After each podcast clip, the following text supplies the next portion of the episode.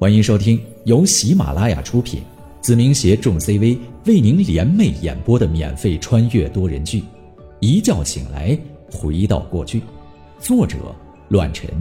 欢迎您的收听。第四十八章：风雨将至。好一个移花接木，白三爷直接把这个担子放在了我的身上。是这样的，叔叔，我和白宇阳还有刘婷都是同学，平时关系十分要好。今天刘婷没上课，我俩就研究了起来。可不知为何，白宇阳的手机里传来了一个视频，正是这个人发过来的，你们可以看看。紧接着，我把影子传递给我的视频播放了出来，画面定格的正是六子当时在自拍录像炫耀的内容。白宇阳脸色极差。但却无法开口辩解任何事情。此时我说手机是他的，他就得承认是他的，不然的话，我很有可能会改口。这样一来，也是他最不愿意看到的事情。然后宇阳说他知道这是哪里，就带着我来了。我脸色露出慌乱，接着编排道：“紧接着我俩就溜了进来，摸到了这里，可刚到门口。”就被这两个人发现了，然后白宇阳反抗的过程中被丢在了窗外。或许是因为怕事情败露，其中一个落荒而逃，只剩下他还在这里。紧接着你们就来了，事情的经过就是这样。是这样吗？白宇阳。白三爷脸色很差，问着自己的儿子：“是，事情的经过。”就是这样。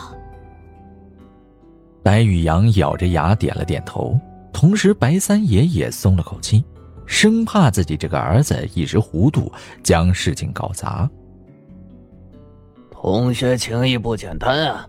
现在的小孩子太厉害了。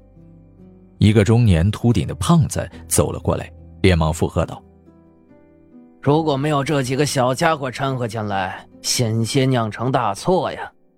我这个作为林山区副区长的叔叔来说，非让学校给你们来个表彰大会，这可是当代的小鬼当家呀！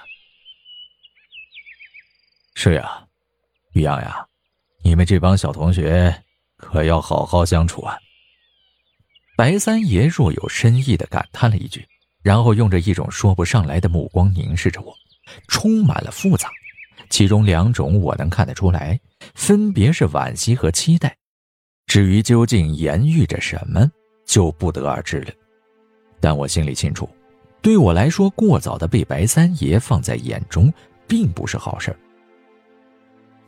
好了，既然我女儿逃过一劫，现在没事了，大家都有工作要忙，就赶紧先把人带回去吧。刘爱民表情严肃，对着身边的周警官说道。周队长，把人带回去，具体过程好好审查。是。周队长拿出了手铐，可还没有动手，就听见白三爷干咳了一声，紧接着身后的一个中年人就走了出来，立马拦了下来。这件事儿就不劳烦周队长了，毕竟是件大案子，交给我们市局处理就好。周队长分局的工作也比较劳累，也不符合规定，人我们就带走了，保证会给刘区长一个满意的交代。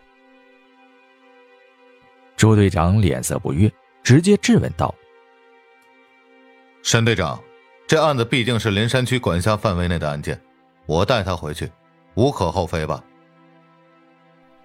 当然，只不过周队长有所不知啊。随后，沈队长拿出了一张纸，纸上面的画像正是六子。这小子不仅仅是这一桩案子，更是通缉的逃犯，所以我必须带他回到市局。周队长不会阻挠不顾规矩吧？周队长拳头紧握，虽然不甘心，但还是退了回去。紧接着，倒霉的六子被戴上了手铐。被强加上了另外一条莫须有的罪名。那好，沈队长是市局出了名的刑侦专家，希望你能给我一个满意的答复。事到如今，刘爱明也没办法多说什么，只能眼睁睁的看着六子被强行带走。至于交代，无非是他揽下了全部的罪过，最后不了了之罢了。哈，都中午了，大家还没吃饭吧？哎，正好在龙城酒店，我摆上两桌。其一呢是尽个地主之谊，其二是给大家赔个不是。白三爷笑着对所有人说了起来，整个人看起来无比真诚，充满了歉意。不了，我还有工作要忙，改日吧。刘爱明站在白三爷的面前，严肃的说道：“三爷好自为之，万万不要再有下次了。”哎，是是，刘区长批评的对，我保证会加强管理，不再疏忽。哎那您慢走，改日白某再前去赔罪。说着，一行人便离开了这里。我也跟着刘区长走了出去，上了一辆黑色的大众轿车。如今客房内只剩下了白宇阳和白三爷二人。白三爷毫不留情地打了白宇阳一个耳光，怒吼道：“当初老子说不插手官面上的事情，你非要强行劝阻。”告诉你多少遍了，不要掺和进来！你拿我的话当放屁吗？一屁股坐在沙发上，白三爷直接说道：“如果今天没有那个少年替你开脱，虽然你老子不会有事儿，但你有没有想过，会对我产生多大的影响？上面那帮家伙会怎样刁难我？”对不起，爸，这次是我疏忽，以后不会了。白宇阳俯首认错，眼中充斥着愤怒的光芒。此时的他咬紧牙关，紧握拳头，发出咯吱咯吱的声响。我问你几个问题，全书是怎么回事？冷静下来后，白三爷若有所思的问了起来。宁浩进来之后，和全叔过了两招，全叔不是对手，不再插手。后来我威胁宁浩的时候。全叔提醒我不要过分，尽量和解。他离开之前说，柜子里藏了两个人，而且他不是对手。紧接着，两个戴着面具、身着黑袍的人就出来了，一个用刀恐我有力，另一个用枪直接打在我的匕首上面，十分的精准。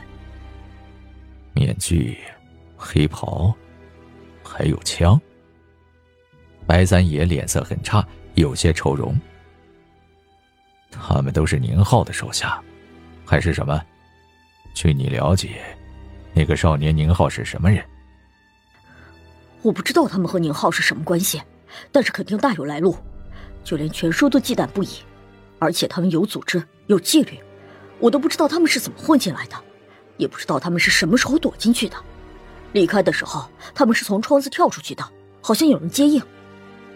白宇阳一五一十的将当时发生的过程说了一遍。接着开口道：“至于宁浩，我在南城这么久，之前没有听到过他的名号。这次交手的时候是个小冲突，我只是把他当成了同龄的小屁孩可是无论是身手还是头脑，他都比我还要厉害。之后我……接着说。之后我去过他家里一次，是个破平房，我想点燃他们家的房子，结果被打了一顿。”并且扬言会有一天这笔账算在你我的头上，所以这一次我才怂恿你插手这件事情，因为刘婷和宁浩走得很近。混账！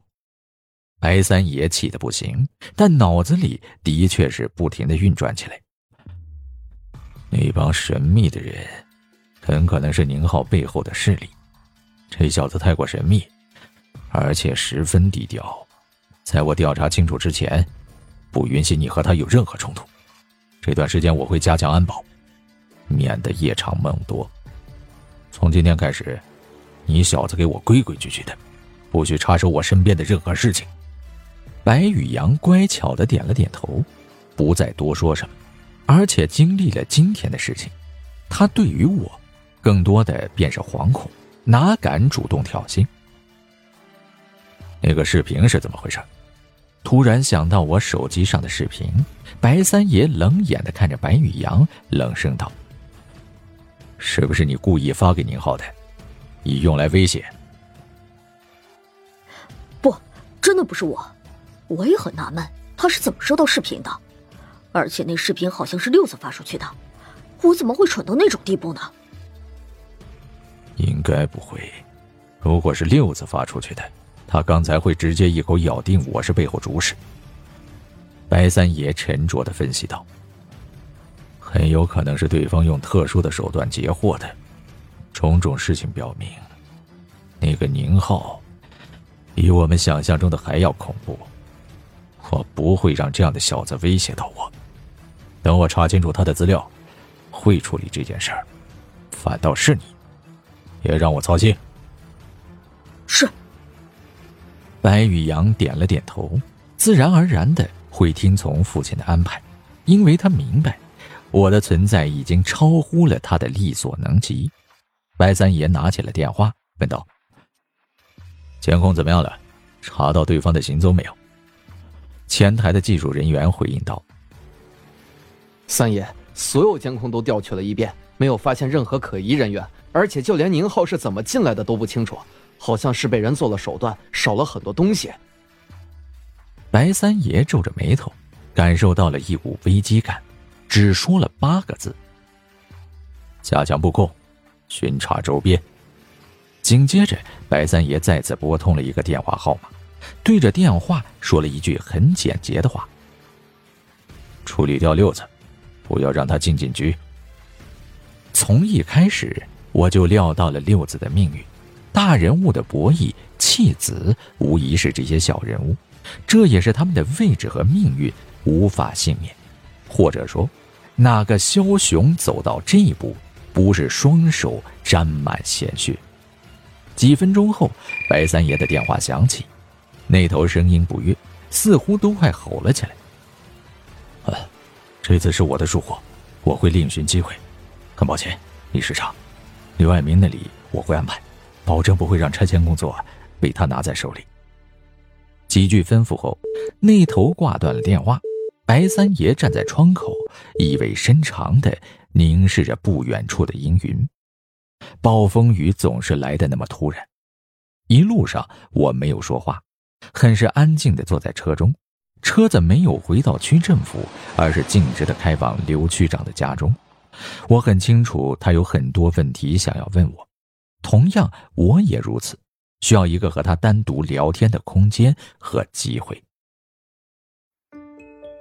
本集播讲完毕，感谢您的收听，下集更精彩。